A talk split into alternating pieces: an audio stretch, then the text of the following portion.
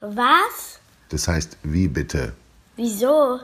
Wie erkläre ich's meinem Kind? Wann die Menschen zu lesen begannen von Ulf von Rauchhaupt. Auf den ältesten erhaltenen Schriftstücken gibt es keine Geschichten zu lesen, es sind auch keine Briefe oder historische Berichte, vielmehr handeln sie von etwas, was sich erstmal ziemlich langweilig anhört.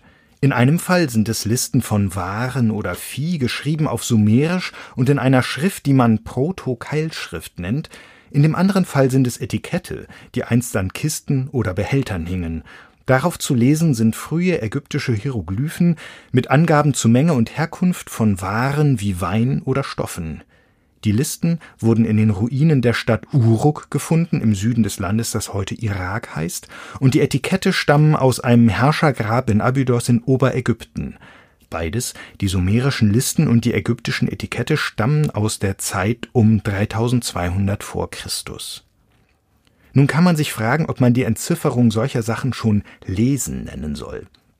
Aber man kann auch ganz anders fragen, warum soll erst das Lesen irgendwelcher Schriftzeichen als Lesen gelten?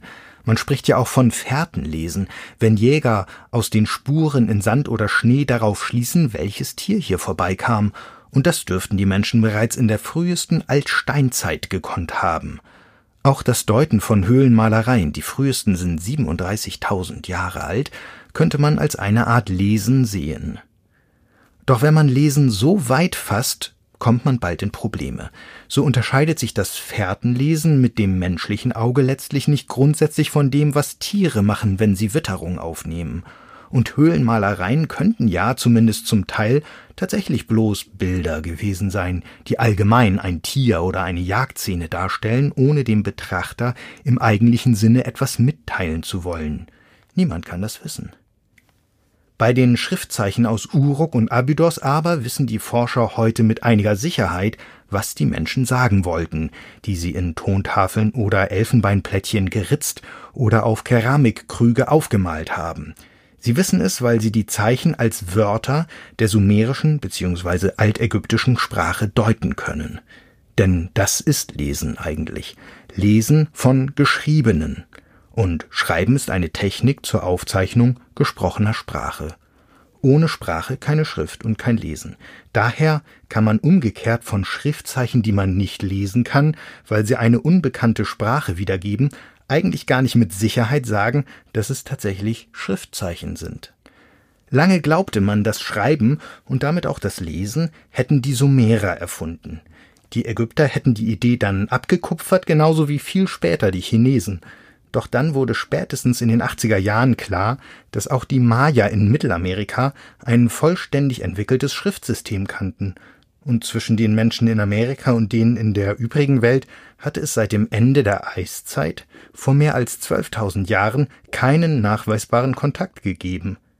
Schließlich wurden in den 90er Jahren in Abydos jene Etikette gefunden, die vielleicht sogar etwas älter als die Tafeln aus Uruk sind – Daher geht man heute davon aus, dass das Schreiben und Lesen in der Geschichte mindestens viermal unabhängig voneinander erfunden wurde. 3200 vor Christus von den Sumerern und zur gleichen Zeit von den Ägyptern, um 1200 vor Christus von den Chinesen und dann noch einmal etwa 500 vor Christus von den Maya. Das Schreiben und Lesen kann natürlich auch noch öfter erfunden worden sein, ohne dass dies bisher nachgewiesen werden konnte. Kandidaten dafür sind die Schriftzeichen der Harappa-Kultur, die um 2500 vor Christus im heutigen Pakistan blühte, oder die rätselhafte Schrift von der Osterinsel. Die Entzifferung letzterer und damit der Nachweis, dass es sich wirklich um eine richtige Schrift handelt, wäre eine Sensation, denn es wäre dann der einzige Fall, in der sich das Schreiben abseits eines großen Staatswesens entwickelt hätte. Bislang sieht es nämlich so aus, als sei Lesen und Schreiben zunächst eine Folge davon gewesen, dass Menschen nicht mehr nur in kleinen Dorfgemeinschaften lebten, sondern sich in Städten zusammenfanden, rings um Tempel und Herrscherpaläste. Zur Ernährung so vieler Menschen wurden komplizierte Bewässerungsanlagen angelegt, und es galt die Arbeiterschaft an Großbaustellen zu versorgen und Steuern zu erheben, kein Wunder also, dass es in den frühesten Schriftstücken aus Sumer und Ägypten nur um langweiligen Verwaltungskram geht. Für die Forscher ist er allerdings alles andere als langweilig, da sie dadurch viel mehr über den Alltag der Menschen dieser Zeit erfahren, als wenn diese nur die Taten ihrer Könige oder Geschichten über ihre Götter aufgeschrieben hätten, was sie später natürlich auch taten. Allerdings, für die Chinesen und die Maya hatten die ersten Texte eher mit Religion zu tun, im Fall der Chinesen etwa mit Orakeln, und es ist auch nicht so, dass eine Kultur das Schreiben und Lesen bräuchte, um als Hochkultur zu gelten. Die Inka im heutigen Peru etwa herrschten im 15. Jahrhundert über ein riesiges Reich mit einer komplexen, hervorragend organisierten Landwirtschaft, aber statt einer Schrift benutzten sie Bündel aus Schnüren mit Knoten drin, sogenannte Quipus. Ob sie damit aber jemals mehr als bloße Zahlwerke aufgezeichnet haben, ist zweifelhaft. Die meisten Forscher glauben jedenfalls nicht, dass die Inka mit ihren Knoten tatsächlich Sprache aufzeichnen konnten. Vielleicht sind die Quipus eher unseren mathematischen Formeln vergleichbar oder Noten, in denen wir Musik aufschreiben. Na gut, dann könnte man also auch hier von Lesen reden, aber nur in gewisser Weise.